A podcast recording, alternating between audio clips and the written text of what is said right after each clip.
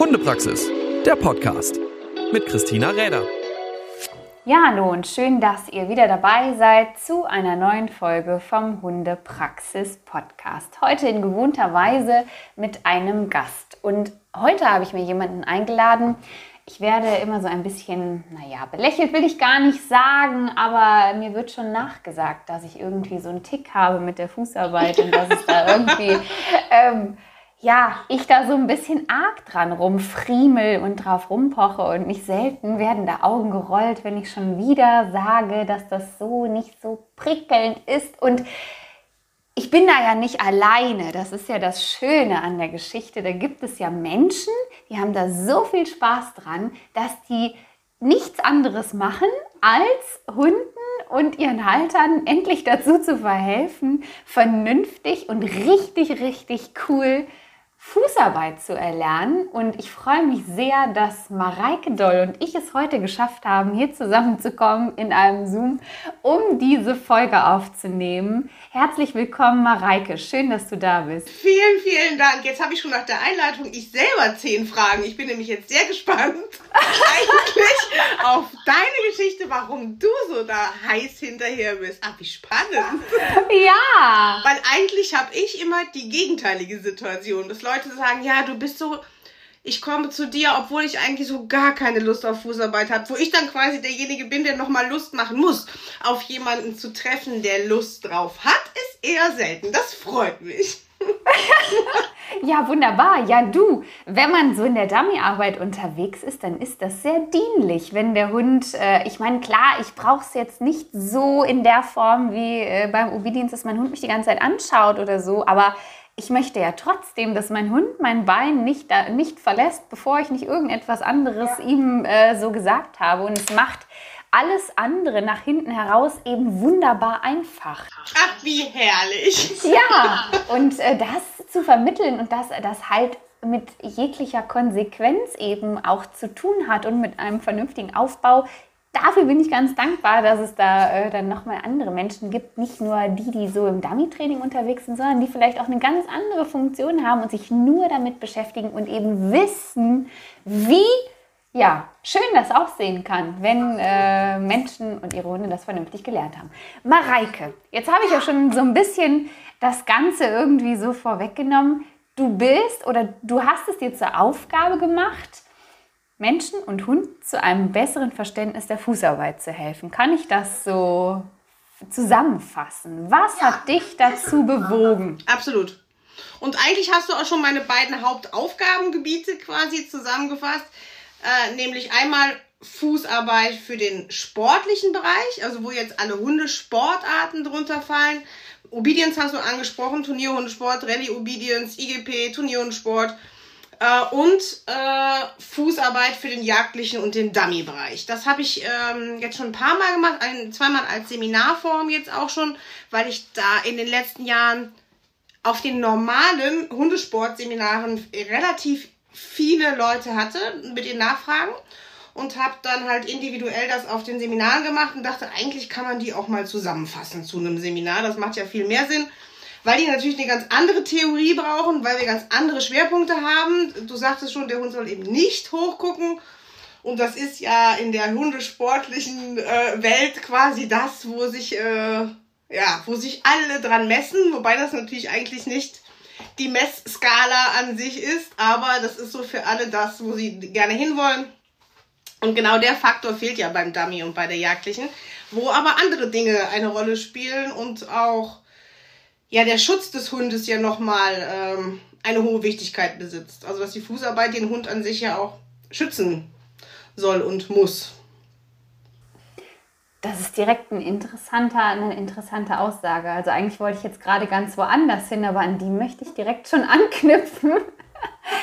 Was meinst du damit, den Hund schützen? Im jagdlichen Bereich ist jetzt so mein, mein, mein Gedanke halt auch oft, dass der Hund nicht einspringen darf, um nicht vor die Flinte zu springen oder um durch das in die Leine reinspringen äh, beim Hundeführer nicht einen oder beim Jäger nicht einen ungewollten Schuss zu lösen und damit andere zu gefährden. Und das hat einfach auch einen hohen Sicherheitsfaktor, dass ich mich nicht nur, weil es schön aussieht, darauf verlassen können muss, sondern auch den Sicherheitsfaktor für den Hund und für alle anderen Beteiligten auch oft und sehr guter Aspekt. Also mir würden da jetzt gleich noch direkt die ganzen anderen Hunde, die drumherum sind Absolut. und die dann auch noch äh, vielleicht je nach Ausbildungsgrad vielleicht mit in die Situation reinrennen und ja. dann ein richtiges Tohuwabohu entsteht. Ah, da sind wir mittendrin. mittendrin statt nur dabei. Ja, ein guter Aspekt. Also was das natürlich angeht, ähm, da, da, ja, da sprichst du direkt vom Kernpunkt, dass es natürlich einen großen Sinn hat und nicht einfach nur schön ist. Das Problem ist ja aber, dass es so ein bisschen ist wie mit äh, irgendwie auch so dem erfolgreich werden oder so. Jeder will das sein, aber irgendwie nicht werden. Wie man dann so den Hund halt schön bei Fuß haben wollen, tut das jeder. Aber dahin sich auch entsprechend so zusammenreißen und diszipliniert so seine Sachen üben, das fällt vielen schwer, habe ich so für mich festgestellt. Wie siehst du das? Oder wie versuchst du da die Lust bei den Leuten zu wecken, zu sagen, Mensch, da geht doch was? Ich glaube, ich glaube, die, das überlege ich gerade, aber ich so Revue passierend, so eine typische Seminarsituation ist, dass ich immer erst vom Ist-Zustand der Fußarbeit ein, also ich komme auf ein Seminar an, Erzähl kurz was und dann mache ich von jedem einzelnen Teilnehmer ein dreiminütiges Video vom Ist-Zustand der Fußarbeit. Ich kommentiere das nicht und nichts, wir nehmen einfach hintereinander drei Minuten auf. Jeder tut so, als wäre es Training. Wir dürfen Leckerchen geben, mit dem Hund quatschen, als wäre es eine Trainingssituation, keine Prüfungssituation.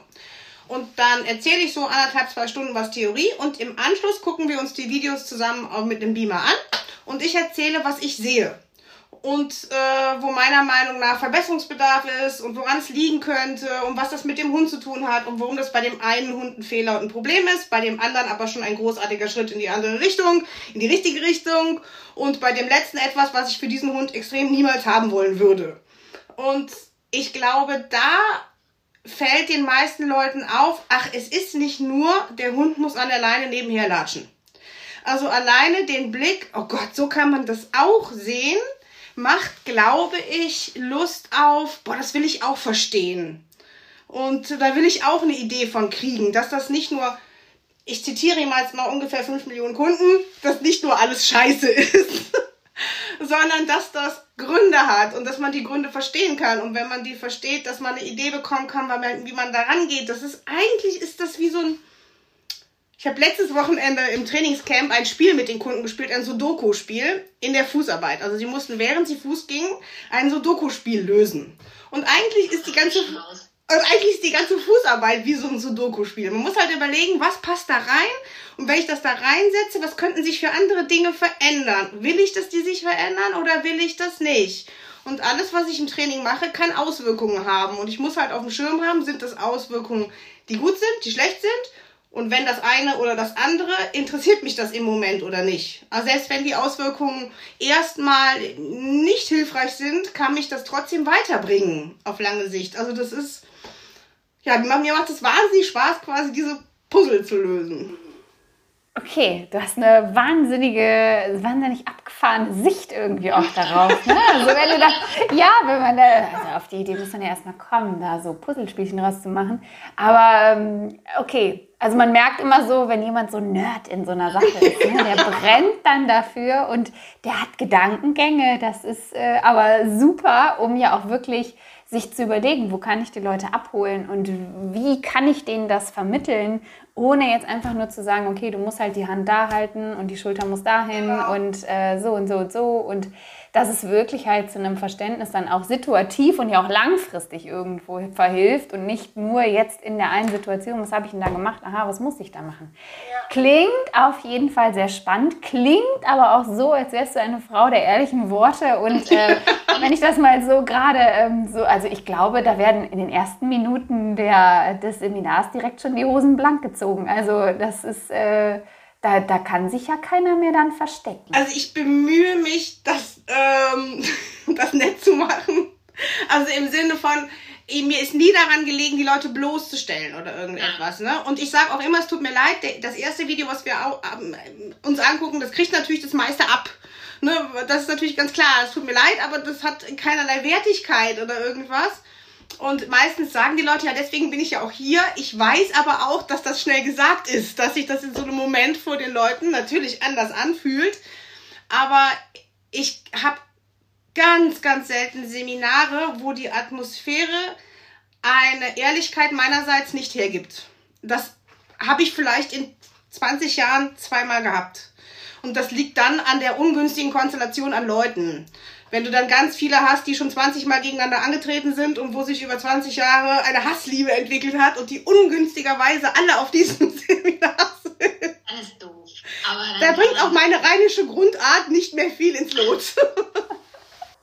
dann kann man da ja auch nichts dafür. Ja, aber gut, im Grunde, es hilft ja wirklich nur, Klarheit zu verstehen. Und manchmal ist es ja auch so, dieses sich selber mal sehen, was man da tut vielen kann man ja noch so oft sagen, mach das Ganze vor einem Spiegel, schau das ja. mal, wie das sich, wie das aussieht, wenn es sich so und so anfühlt. Ähm, das ist ja immer so, aber dann macht es keiner. Und dann, gut, wenn man sich dann zu dem Seminar begibt, dann hat man ja auch einen gewissen Wunsch. Man will ja auch irgendwie was verändern, man will ja auch irgendwie weiterkommen. Und dann ähm, finde ich das schon eine sehr gute Geschichte. Man merkt ja dann auch am nächsten Tag, dass wenn sie dann unter der Anleitung, unter meiner Anleitung die Punkte verändern, dass das sich sofort anders anfühlt. Also die meisten Kunden können zum Beispiel, also in der sportlichen Fußarbeit ein großes Thema sind Trab und Pass. Und äh, dass die Hunde in der Fußarbeit Pass laufen sollten, das habe ich im Dummy- und jagdlichen Bereich nicht.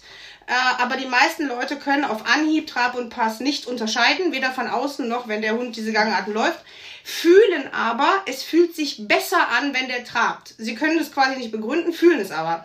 Das heißt, noch bevor quasi das ähm, tatsächliche Verstehen hinzukommt, ist das Gefühl schon da.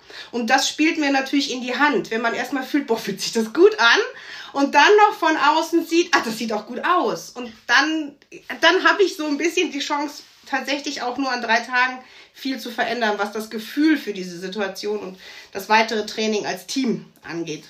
Sehr spannend.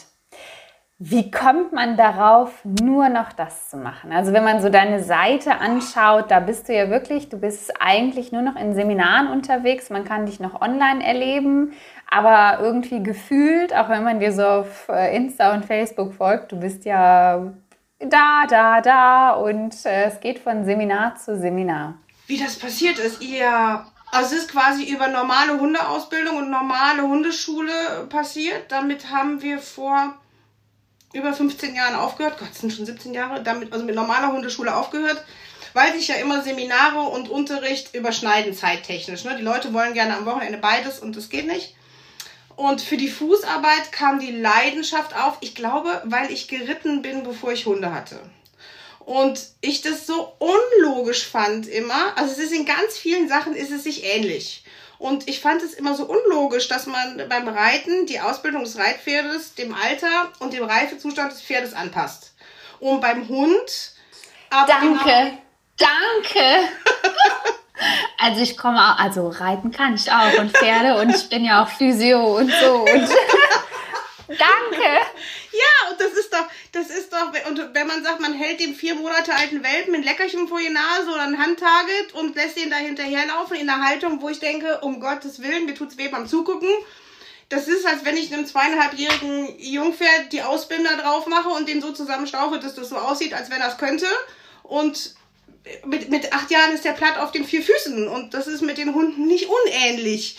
Und die Leute haben das Gefühl, sie können es, sie haben das Gefühl, der Hund kann es, belasten den über die Maßen und ähm, ja, ich sag mal, die, die, die Rechnung dafür bekommt man in aller Regel in Form von Verspannungen, Blockaden, ähm, und ja, Steifheiten und also ein häufiges Problem sind in der Fußarbeit auch die Knie, äh, also dass die aus den Knien heraus komisch rausdrehen. Und äh, ich bin froh, dass ich mittlerweile, glaube ich, ein großes äh, Verständnis bei den Leuten dafür wecken kann, dass man links und rechts führt. Ähm, dass einfach diese Dinge schon mal auch im Kopf der Leute drin sind. Aber Fußarbeit geht nur in dem Maße, wie der Hund es von seinem Entwicklungszustand hergibt. Und bei manchen Hunden wird das irgendwann wunderschön aussehen und bei dem anderen Hund wird es auch wunderschön aussehen, aber da liegen trotzdem Welten zwischen.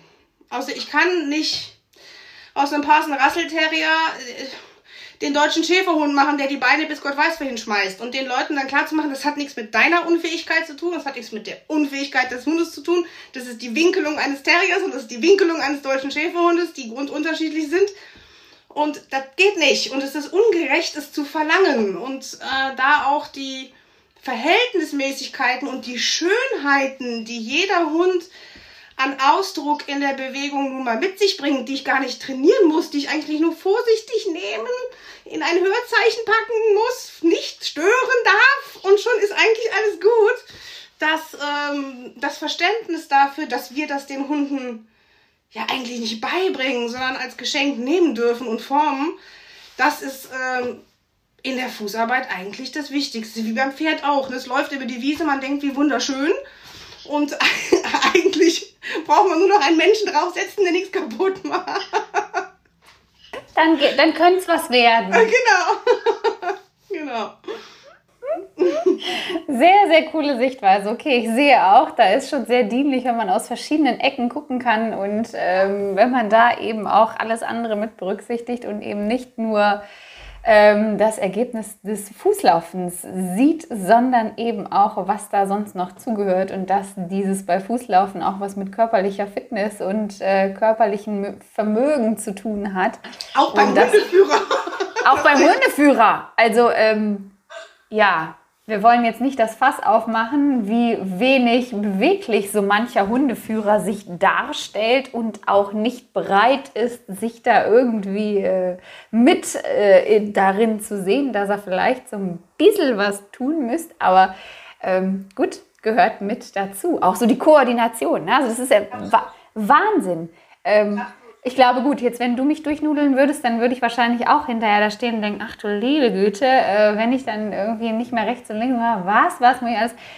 Aber ich glaube, wenn man dann wirklich erstmal sich darüber bewusst wird, auf was man alles eben so achten muss ja. und wo eben was hingehört, damit alles zusammenläuft, ähm, wenn das einmal gefluppt hat, aber ist dann irgendwie auch wieder mit der Reiterei, ne? Irgendwann hast du es halt intus, ja. äh, schön brav, die Zehenspitzen nach innen, die Hacken runter, nach vorne. Ganz genau, und dann ist man ja schon ganz weit, ne? Wenn man das schon automatisiert hat, dann kann man sich ja fast aufs Fühlen konzentrieren. Aber um die, auf diesen Punkt erstmal zu kommen, das ist halt anstrengend, ne? Und eigentlich sage ich auch bei jedem Seminar, Leute, das haben wir alle schon mal mitgemacht mit Laufen lernen.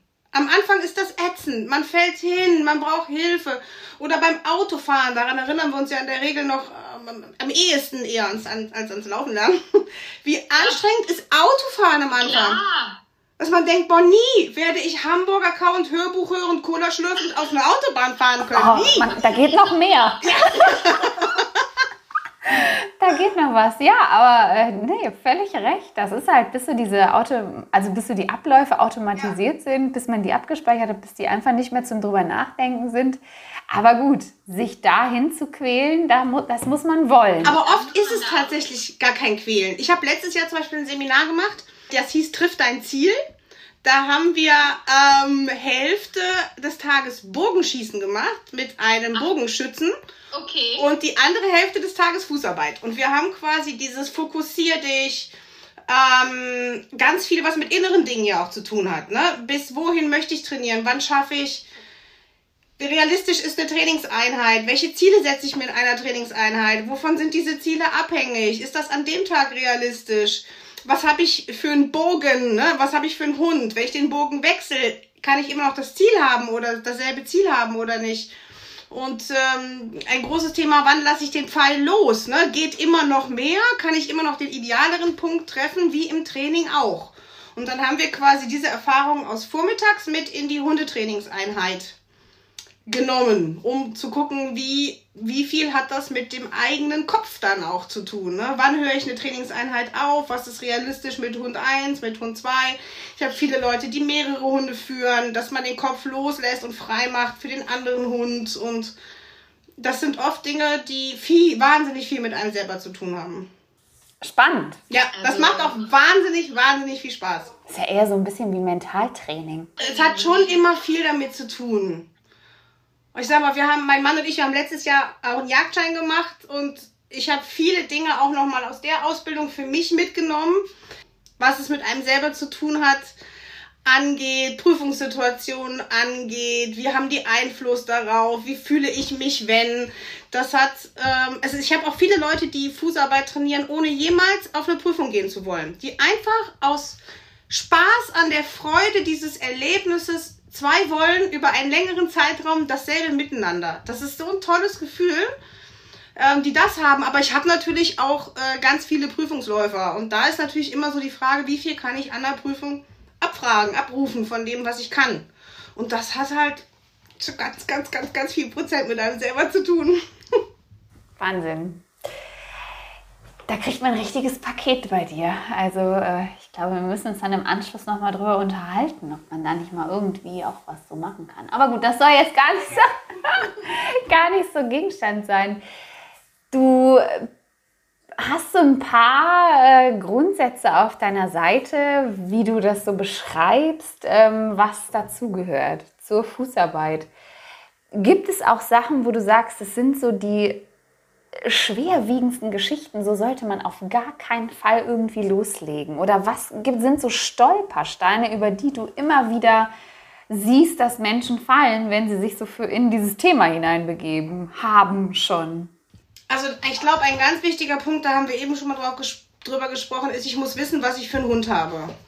Also es spielt also einen Riesenunterschied, was es für eine Rasse ist oder aus welchen Rassen sich mein Hund zusammensetzt, wie alt der ist, ist es vor der ersten Läufigkeit bei einer Hündin, nach der ersten Läufigkeit, wie lange nach der ersten Läufigkeit, ist der Hund kastriert, nicht kastriert, wenn kastriert, wann kastriert, was hat der für grundsätzliche körperliche Dinge, auf die ich Rücksicht nehmen muss. Die Leute denken, sie gehen nur bei Fuß, aber letztendlich ist das eine für den Hund antrainierte Form von Bewegung. Wie, wie ein Sport. Und ähm, damit der Hund diesen Sport ausüben kann, muss er grundsätzlich gesund und schmerzfrei sein. Und ähm, also gesund, ob der Hund jetzt eine Schilddrüsenüber- oder Unterfunktion hat, die gut eingestellt ist. Wenn die gut eingestellt ist, spielt das für mich keine Rolle. Wenn sie schlecht eingestellt ist, spielt es für mich eine Riesenrolle. Also ich kann einen völlig lethargischen Hund im Training haben und die Leute zerren den hinter sich her, ähm, wo ich sagen muss, ich kann trainieren, was ich möchte. Der Hund gehört zu einem Tierarzt, obwohl der Hund nicht lahm geht, aber ich komme trotzdem mit dem Hund nicht weiter. Oder der Hund ähm, also was ich oft auch habe, ist, dass die Hunde, ähm, wenn man als Physiotherapeutin, bist du Physiotherapeutin? Ja, ne? Ja, ja. Ja, ähm, dass irgendwelche Lahmheiten vorhanden sind oder sagen wir mal Bewegungsabnormitäten. Äh, ja. Und ich dann halt gucken muss, ist das akut, ist das nicht akut, chronisch will ich jetzt mal nicht sagen, akut, nicht akut. Wenn es nicht akut ist, kann ich mit dem Hund noch trainieren, ja oder nein? Wenn, in welchem Rahmen und Umfang? Was kann ich erwarten? Und inwiefern muss ich den Leuten jetzt klar machen, hör zu, das wird nie passieren, das, was du vorhast. Das geht nicht. Das ist nicht im Rahmen der Möglichkeiten, die dieser Hund aufgrund seiner Körperlichkeiten noch hat. Also, ähm, das heißt nicht, dass der Hund keinen Spaß hat, aber es kann sein, dass wir den immer rechts führen müssen ähm, weil der zum Beispiel vorne links nicht weit genug vorgreifen kann, um in der Fußarbeit nach rechts oben gucken zu können. Das Problem ist dann quasi so ein bisschen auch abzufangen die Erwartungen der Leute. Mhm. Das ist, ich kann das total verstehen, dass dann da manchmal, ich sag mal, Träume zerplatzen, in Anführungsstrichen. Ähm, ich habe aber weitaus häufiger die Situation, dass die Kunden dann tatsächlich sagen, ich gehe zu einem Physiotherapeuten, Chiropraktiker, Osteopathen und lass das jetzt einmal von Grund auf durchfühlen. Ich habe manchmal auch die Situation, dass sie sagen, ja, ich war ja erst vor vier Wochen, wo ich sagen muss, ich war auch vier, vor vier Wochen. Möchtest du mal gucken, wie ich laufe? Das, das sagt leider gar nichts. Ne? Also das Grundverständnis dafür, dass Bewegung in allen Varianten sich gut anfühlen muss, damit Fußarbeit nicht belastend ist, sondern eben tatsächlich eine Bereicherung für den Hund, ein Sport und nicht eine Belastung, deren Auswirkungen ich vielleicht erst in Monaten oder Jahren sehen kann. Also schon eine ganze Menge. Aber ähm, gut, das sind natürlich Dinge, wo man auch entsprechend darauf achten muss. Wann fängst du an? Also wenn du jetzt so einen kleinen Welpen hast, dann geht es wahrscheinlich auch schon relativ schnell los. Also ich persönlich bin da völlig entspannt. Also ich bin mit Welpen völlig entspannt. Ähm, weil ich einfach aus der Erfahrung auch weiß, wenn bestimmte grundlegende Dinge gekonnt sind, verliere ich keine Zeit. Gar nicht. Und auch erst, wenn ich mit einem Jahr erst anfange oder anderthalb Jahren anfange, wenn bestimmte grundlegende Sachen, die mit Fußarbeit auf den ersten Blick gar nichts zu tun haben, wenn die fluppen, dann habe ich keine Zeit verloren. Ich kann aber ganz viel äh, verkehrt trainieren, wenn ich den Druck nicht mehr aushalte. Man hat sich monatelang oder Jahr drauf auf den Welpen gefreut. Ich kann das total verstehen. Wir züchten ja auch selber und ich kann verstehen, wenn die Leute dann sagen, boah, ich habe jetzt zwei Jahre auf diese Verpaarung gewartet, sag mir, was ich tun soll. Und wenn ich dann sagen muss, es wäre super, wenn du ihn anläufst und an, ableiten kannst und aus jeder Lebenslage zurückrufen kannst. Sag ich mehr, wäre das erste Jahr für mich überhaupt nicht wichtig. Wäre schon eine super Voraussetzung. Dann sind die ganz enttäuscht, dass das quasi schon alles ist. Wo ich sagen muss, hallo aus jeder Lebenslage. Dann, das ist erstmal genug Training eigentlich. Oder normale Leinenführigkeit. Also grundsätzlich, ich liebe Fußarbeit, wie du schon gesagt hast. Nichtsdestotrotz muss ein Hund für mich eigentlich nur zwei Kommandos können. Das eine ist, der muss sich aus jeder Lebenslage zurückrufen lassen. Und das andere ist, er muss leinenführig sein. Also im Alltag. Der darf nicht ziehen, der darf nicht zerren, der darf nicht auf den Keks gehen.